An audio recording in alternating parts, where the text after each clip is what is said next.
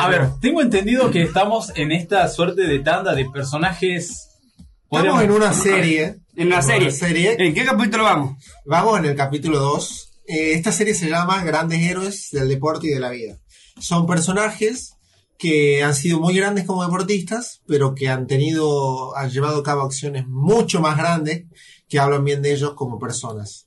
Y que por ahí no tienen la prensa o no son tan conocidos. No tienen la como- repercusión que no tienen- deberían tener. Claro, que deberían tener. Son la perfecta. Es la típica historia de película que no la conocés hasta que sacan una película. Como sobre- sí, le pasó a Alan Turing, le pasó a muchos otros personajes. Pasó un montón de gente. Así es. Así que Bien, bueno. ¿y con quién vamos hoy? ¿Con- ¿De, de qué se trata el capítulo de hoy? Hoy vamos a hablar de Gino Bartali.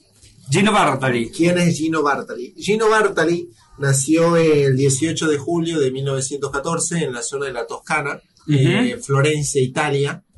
Era de una familia muy humilde, de granjeros. Y comenzó a andar en bicicleta porque su padre le consiguió un trabajo en un taller en donde el dueño le prestó una bicicleta y lo, lo alentó a que empezara a competir. En el año 1936 ganó un Giro de Italia, que era la competencia más importante del ciclismo en ese momento del, del país.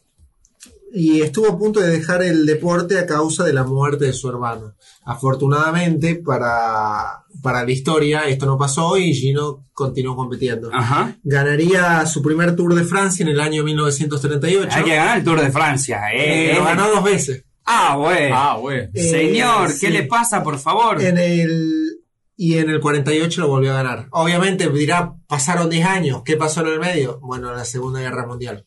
Entonces eso también troncó un poco su carrera, no pudo ganar todo lo que... No pudo agrandar su palmarés como seguramente lo hubiera, hecho si no fuera por el interludio de la guerra, ¿no? Eh, el Giro de Italia, que es la competencia más importante de ese país, la ganó tres veces, 1936, 37 interlude 10 años por la guerra, 1947. Increíble. Bueno. Hay que tener piernas. Hay que tener piernas. Yo me quejo. Mantener cómo hacía él para mantener las piernas. Y yo que me quejo por subir al cerro. Así es. Desgraciadamente para él le tocó vivir en un país que estaba gobernado por el partido fascista en ese momento. De Así es, por Benito Mussolini. Quien se apropió un poco de los logros deportivos de Bartali Así que, obviamente, él no, no, él no, él no es que le hace campaña al fascismo, pero desgraciadamente el fascismo eh, se apropió un poco de sus victorias, ¿no? Para reivindicar eh, la superioridad de los italianos con respecto a los franceses cada vez que Bartali le ganaba el Tour de Francia. Ah, bueno, era como refregar en la cara. Mira, él porque es italiano, Así se es. está ganando. Así Somos es. superiores. Bueno, eh, ¿qué pasa? ¿Por qué es que lo recordamos que esto es algo que va mucho más allá de- Del deporte. del deporte en sí, que si bien fue un muy buen ciclista? Bueno, durante los años 1943 y 1944, Bartali empezó a colaborar con una red de rescate para los judíos italianos en el país, Ah, que quería evitar que buenísimo. sean atrapados por la, que fueran atrapados por el ejército y llevados a los campos de concentración Concentración. alemanes, ¿no? Bueno, ¿cuál era su tarea? Él pertenecía a una red que estaba integrada por un rabino y miembros de la Iglesia Católica que hacían todo lo posible por salvar a, por salvar a estas personas. Y lo hacían a través de la, facil- de la facilitación de documentos e identidades falsas para que pudieran salir del país, pudieran llegar al territorio aliado eh, que ya había sido conquistado en esa época por los ejércitos aliados, ¿no? Bueno, eh, lo que hacía Bartali era en su bicicleta, en una parte oculta, llevar fotos y documentación hacia otro lugar que estaba aproximadamente a 400 kilómetros. Es un montón. Es un montón y lo tenía que hacer durante el día, ¿no? Porque había toque de queda a la noche. Claro. Entonces él tenía que hacer 400 kilómetros todos los días para llevar esta, esta información, para que se elaboraran documentos que él después llevaba. Para Era como un mensajero. Claro, era como un mensajero. 800 kilómetros entre la ida y la vuelta. No, perdón, 400 en total, digamos. Ah, 200 de ida. Bueno, igual es, 200 es, es, es- sí, es es un montón. Es, un montón. es un Es montón. muchísimo. Y ahora, ¿por qué, por qué lo hacía él? Bueno, porque él tenía la excusa perfecta. Porque él, al ser ciclista profesional y al ser tan reconocido, Y a ser tan deportista, claro. y tenía también un poco de, de respeto entre los miembros del ejército, ¿no? Y Claro. La policía fascista. Entonces, como medio que no lo molestaban mucho. él era el indicado para esa tarea. Sin embargo, sí tuvo ep- episodios en los que corrió riesgo su vida eh, seriamente. Fue una vez que un oficial de policía Ajá. lo detuvo y lo interrogó, se lo llevó a la zona de Villa Triste, que era un, un centro de tortura del, del ejército fascista, y lo interrogó un poco. Pero Bartali le dijo, mira, por favor no me toques la bicicleta, porque sabes que me la puedes romper y yo compito con eso, etcétera. Lo chamulló de esa manera. No le revisaron la bicicleta, menos mal, porque ahí tenía escondida toda la foto y la documentación Claro. que él llevaba. Y pudo zafar. Zafó tranquilamente. Incluso se dice que el mismo Bartali eh, alojó a un judío en su casa. No le dijeron, claro. El, el- el poder que tienen es eh, el poder que tiene ser un deportista tan reconocido. Claro, ser una persona de prestigio en la sociedad te, te da, te permite eso. Obviamente esta persona estaba escondida clandestinamente, no, no, no salía de la casa, estaba escondido, como lo hicieron muchas personas en esa época.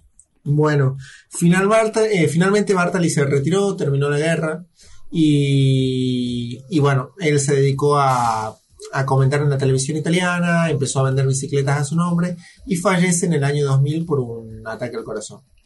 Ahora, para, ¿qué es lo que pasa? Bartali jamás contó lo que hizo él durante la guerra. Esto quedó en el anonimato total y él Ah. se murió sin que nadie, sin contar su secreto, se lo quería llevar a la tumba. Se lo quería Uf. llevar a la tumba. Y se aguantó durante 50 años que lo etiqueten de fascista por haber sido utilizado por el ejército italiano cuando realmente era todo lo contrario. Contrario. No es algo menor. No es algo. Se lo Hay que vivir con esa carga. se, se lo bancó como un duque, el tipo, y nunca dijo nada. Y esta historia hubiera quedado en el anonimato si no fuera porque en el año 2003 los hijos del miembro fundador de esa red de salvoconductos encontraron un cuaderno de su padre en el que se detallaba cómo era todo el proceso para, para elaborar los documentos y sacar a los judíos italianos del país. Y ahí se detallaban en el recorrido que hacía Bartali con su bicicleta ida y vuelta para llevar la documentación.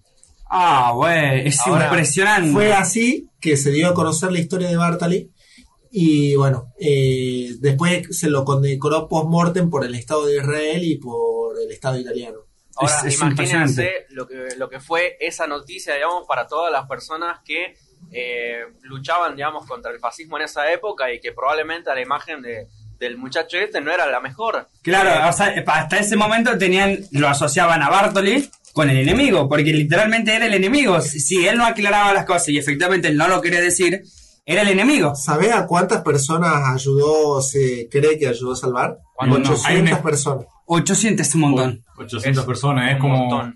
como salvar un vuelo comercial más o menos de la actualidad. Varios vuelos comerciales, te Varios, diría. varios. Varios vuelos, claro, porque cada vuelo comercial tiene aproximadamente 200 personas, cuatro vuelos comerciales. Más o menos. Más o menos. Es Eh, impresionante. Impresionante, la verdad. Eh, Bueno, es, es una historia que la verdad que te estoy sorprendido todavía. Hasta acá la historia de Gino Bartali. Eh, eh, Un hombre extraordinario, sin duda. Un hombre extraordinario y además por todo lo que se bancó, porque todos lo veían como un enemigo y de pronto cuando se murió pasó a ser un héroe. Claro, sí, es, esto es como un caso particular. Estamos acostumbrados a escuchar personas que no reciben el reconocimiento necesario por sus acciones y él tuvo que tolerar más, tuvo que tolerar ser rechazado por las personas a las que ayudó. Claro, bueno, o sea, claro, No, no a lo justamente que ayudó, pero no a lo que ayudó, pero sí al, al- a la opinión pública. a la A la opinión opinión pública, pública, claro. Exacto.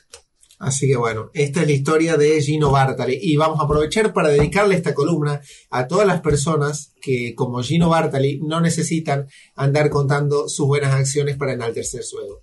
Totalmente. Dedicado para Hermoso. ellos, para ellas y para ellas.